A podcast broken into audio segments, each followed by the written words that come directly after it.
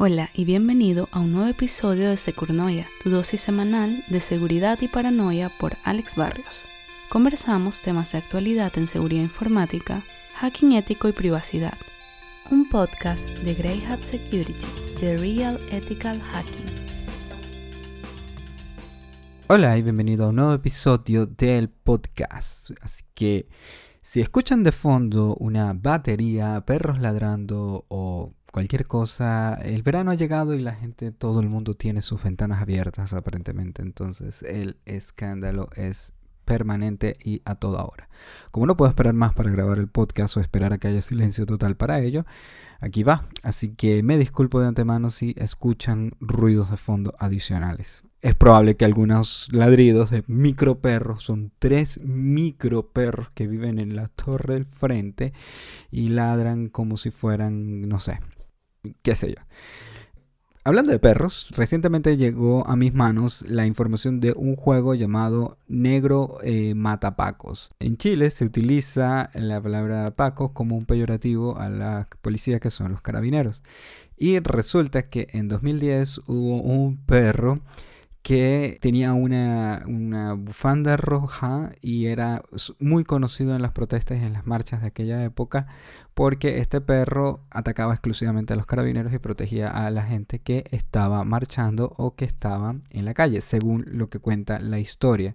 Lo cual me pareció bastante interesante porque de hecho con todo el problema social que hay en este momento en Chile, que hay protestas básicamente todos los días, entonces surge este juego y el juego es bastante interesante, tiene una perspectiva isométrica y es básicamente es un perro que protege a un grupo de personas a que la policía no se los lleve, en este caso los carabineros. Eh, lo buscan en Google Play y va a salir como, como los estoy comentando, negro matapaco. Porque ese era precisamente el el nombre del perrito.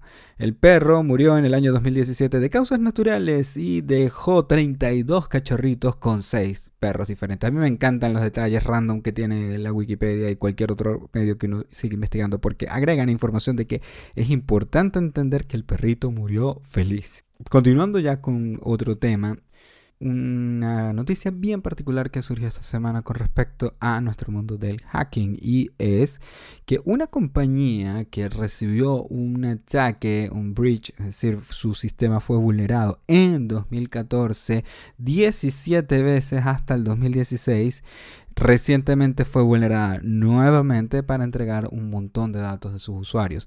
Pero lo cómico del asunto no es que lo hayan vulnerado cualquier cantidad de veces y que el hacker que los tenía en mira llanamente hizo lo que quiso con la red y con los servidores y con todo lo de esta compañía, sino que se dieron cuenta de lo que había pasado, la gente en el, en el servidor se dieron cuenta precisamente porque el servidor ya no le quedaba espacio. Es decir, el hacker estaba generando un archivo aparte y en un archivo donde estaba recopilando toda la información y consumió todo el espacio del servidor. En el momento que el hacker consume todo el espacio del servidor es que se dan cuenta, oh, hay un problema.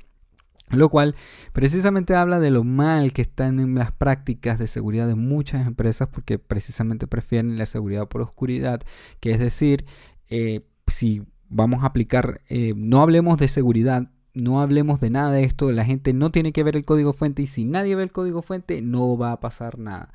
Si nadie eh, sabe de los problemas de seguridad no va a pasar nada. Entonces hay cantidad de empresas que han tenido auditorías y han salido mal en estas auditorías que simplemente aplican el concepto de, bueno, mientras nadie más sepa, sino solamente el auditor o mientras nadie más esto, pues no hay problema, no, no, tenemos que apurarnos a corregir los errores. En el caso de Estados Unidos, si una empresa es recurrente en un asunto como este, ellos reciben una demanda por la FCC para que precisamente apliquen medidas de seguridad para proteger la información de sus usuarios. Pero en este hay empresas que simple y llanamente eh, buscan la manera legal de salirse de este tipo de amenazas y siguen exponiendo la información de sus usuarios. En este caso fue una empresa basada en Utah que eh, nada más y nada menos que entregó un millón de datos de un millón de, datos de usuarios, de tarjetas de crédito, información de seguro social, entre otros. Simple y llanamente porque nada más y nada menos lo atacaron 17, 20, 30 veces en los últimos 5 años y ellos se acaban de dar cuenta de que seguían vulnerables o que estaban vulnerables porque el disco duro del servidor se llenó. O sea, si el hacker hubiera estado pendiente de alguna manera de, eh, de, que no se llenara el disco duro del servidor, quizás podrían seguir trabajando, quizás podrían seguir robando la información abiertamente.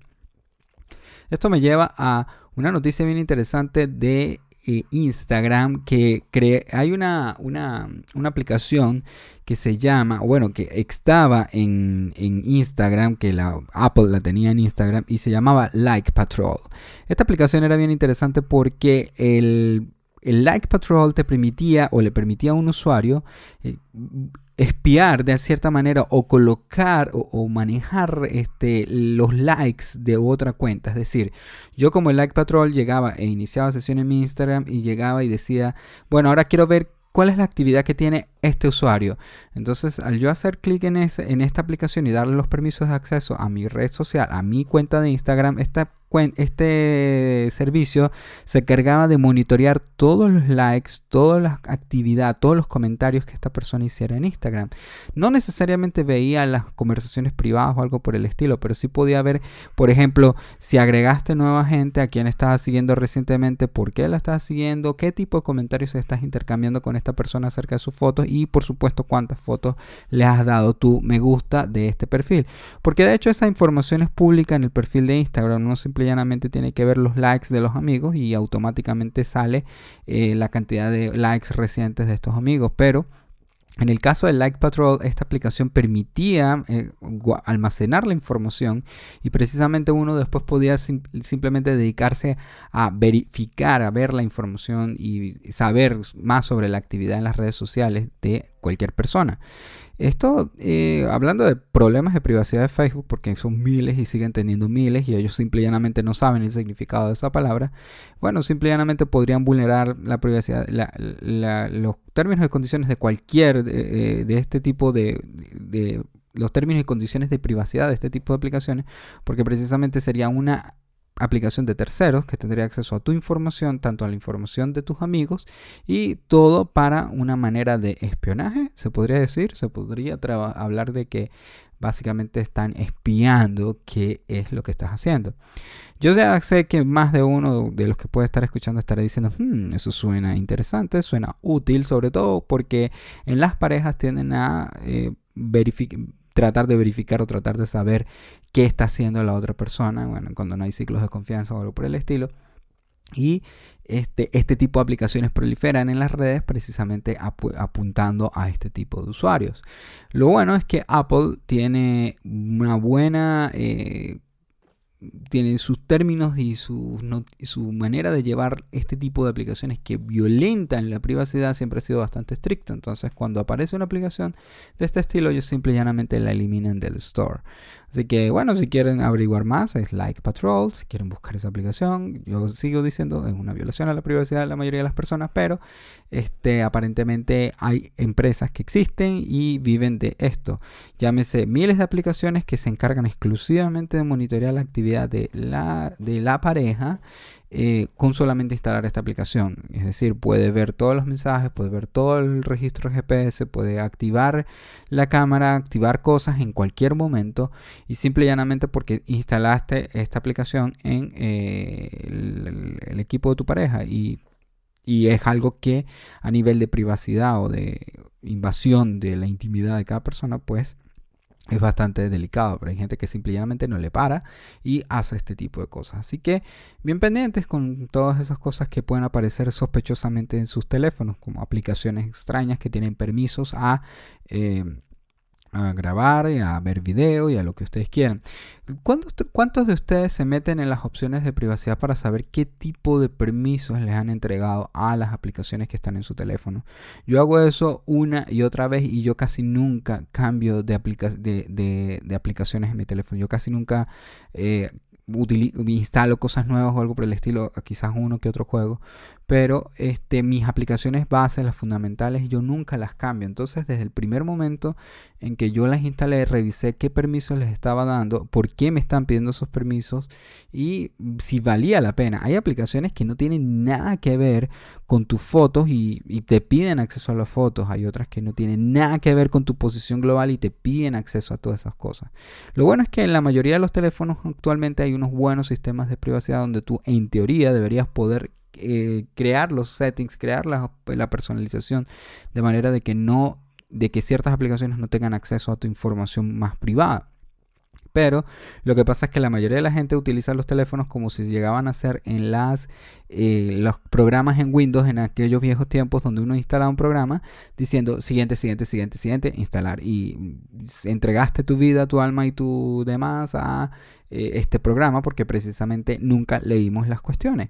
En el caso de las aplicaciones de teléfono es, oh, miren, esta aplicación me permite convertir mi cara en, qué sé yo, un...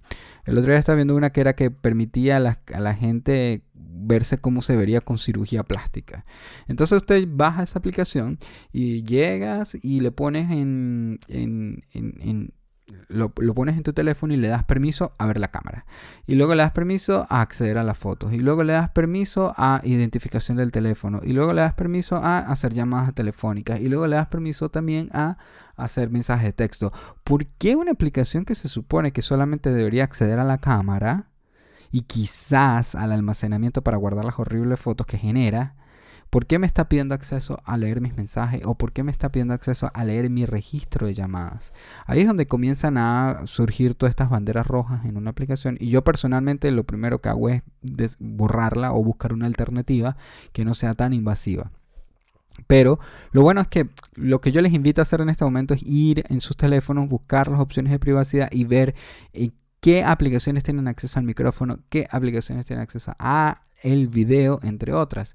Y si ustedes ven que la aplicación, por ejemplo, esta aplicación se encarga de eh, revisar mi tracking de lo que yo como en el día. Es una aplicación donde ustedes simplemente anotan lo que comen al día, pero tiene acceso al micrófono. ¿Por qué? No lo necesitan, lo pueden desactivar inmediatamente. Y si la aplicación se pone a que, hey, si no me das acceso a tu micrófono, no te dejes utilizar la aplicación, simplemente desinstala y busca una alternativa porque hay miles de alternativas para todo.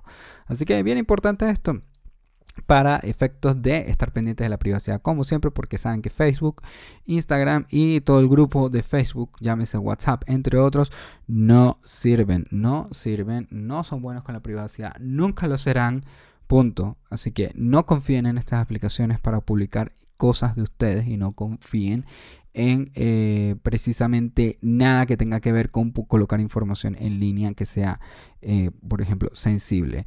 He visto gente que está utilizando el chat de Facebook para transferir cualquier cantidad de información y eso es lo mismo que un correo electrónico. O sea, eso no se hace, no se pone con información sensible en línea, punto, no lo hagan, por favor.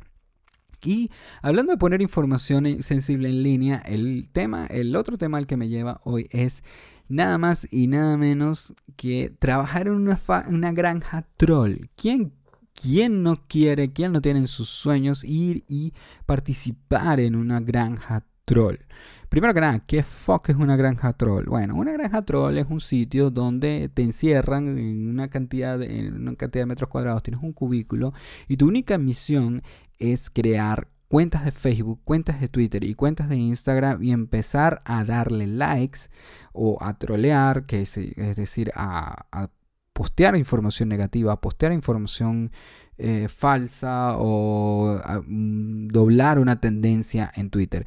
Entonces, la gente jura que las tendencias en las redes sociales son como que algo que mide lo que, lo que hacen, es algo que mide a dónde va, a dónde se está moviendo la sociedad en este momento. Pero no se dan cuenta que precisamente están cayendo parte de la, del problema de que tú no sabes realmente quiénes son los que están detrás de las cuentas que pintan maravillas acerca de cierto usuario. El otro día estaba leyendo una cuenta de una persona que se encargó de, era una, una conocida mamá, la cuenta se llama Mother of, of Doubters, para hacerse como Kalechi, pero Mother of Doubters, que es madre de hijas. Y la tipa simple y llanamente llegó y empezó a publicar cosas sobre sus hijas y todo el mundo feliz, todo el mundo perfecto, pero este, ella por alguna razón también empezó a atacar las cuentas de otras mamás diciéndole cosas, pero ¿qué hacía? Creaba una cuenta falsa, iba y le decía de todo a la otra cuenta de la otra persona y le decía, la utilizaba precisamente para hacer eh, eh, comentarios negativos y, promoverse positivamente a su cuenta oficial utilizando esta técnica de ir a hacer comentarios negativos en otras cuentas. Entonces, esta persona, pues después de un tiempo que hizo eso, por, le hizo todo ese daño a un montón, a una comunidad para eh, em, aumentar y mejor, y como que dice, aumentar el tamaño de su comunidad, este, esta persona le, se vio obligada a salir y decir, hey, hice esto, hice lo otro y fui mala, fui muy mala, no debo hacerlo. Y yo cuando me pongo a leer los comentarios de ese post de Instagram, me estaba esperando cosas así como que, eh, mira, ve a ver, no sé, anda y, anda y entiérrate en otro lado porque, qué sé yo, hiciste algo súper malo, no deberías haberlo hecho, no tenías ninguna razón para hacerlo, qué sé yo. Y resulta que no, había miles de comentarios que decían qué valiente eres, qué esto, qué lo otro, me parece muy bien el mensaje que estás dando, me parece muy bien que esto. Y yo me quedé así como que bots, bots everywhere, es decir, robots dando respuestas automáticas o personas que están en estas granjas exclusivamente pagadas para crear cuentas falsas y comenzar a publicar en línea. Yo tengo tengo que lidiar diariamente con bots por una actividad que realizo de moderación de un foro y precisamente lo que más me llama la atención de los bots es que ellos responden con cosas muy cortas, son frases siempre bastante automatizadas que dicen como buen trabajo, haz esto, haz lo otro, eh, continúa hacia adelante que se nota que te está yendo bien. Y entonces uno pensará así como que, ay, mira, me están diciendo que continúo porque soy bueno, porque esto, porque el otro. No, resulta que simplemente eres parte de una granja troll y este, en estas granjas pueden darte tanto comentarios positivos como acabar con tu reputación.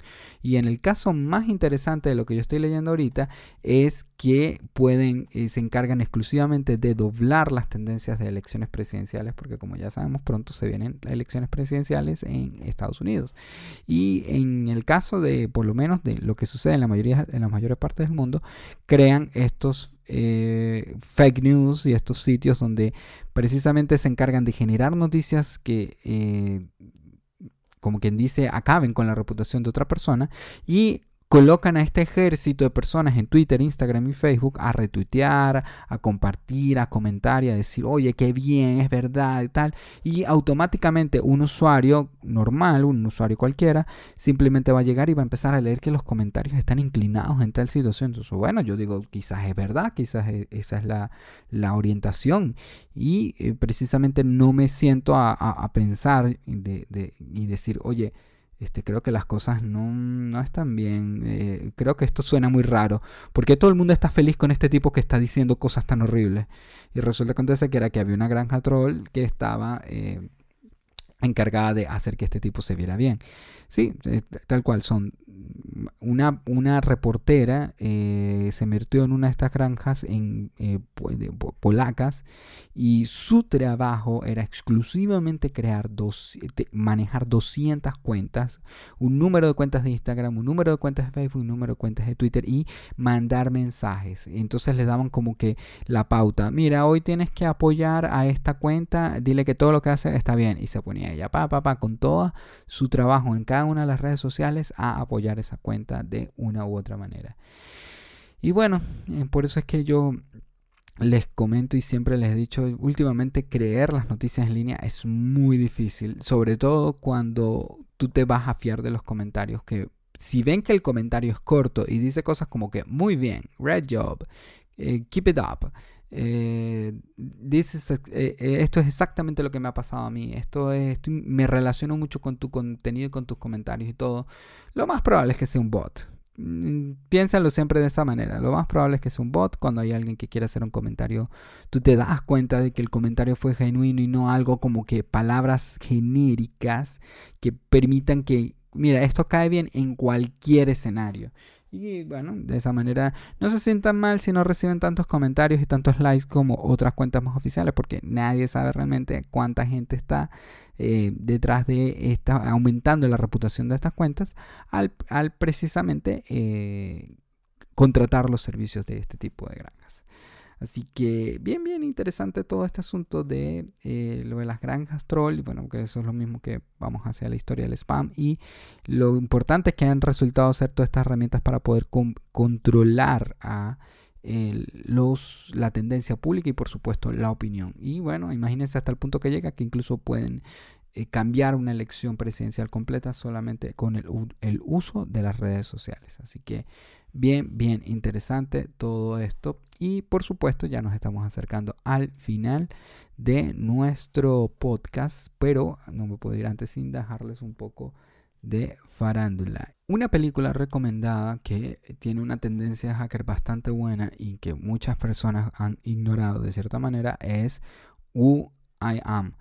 Esta es una película alemana de un grupo de hackers que tiene una tendencia bastante bastante loca y bastante particular y eh, aunque se, asemeja o tiene ciertas similitudes con cosas de la vida real. Claro, también muchas son estilo Hollywood totalmente, pero es bien, bien interesante el concepto que manejan esta película. Si están buscando una película que sea de hackers, de crimen y todas estas cuestiones, Who Am I, la película alemana, es súper buena y realmente la puedo recomendar. Así que, bueno, agradeciéndoles por supuesto nuevamente su atención y eh, cualquier comentario que me puedan dejar en la página de Twitter de greyhat underscore SE. Hasta una próxima oportunidad y adiós.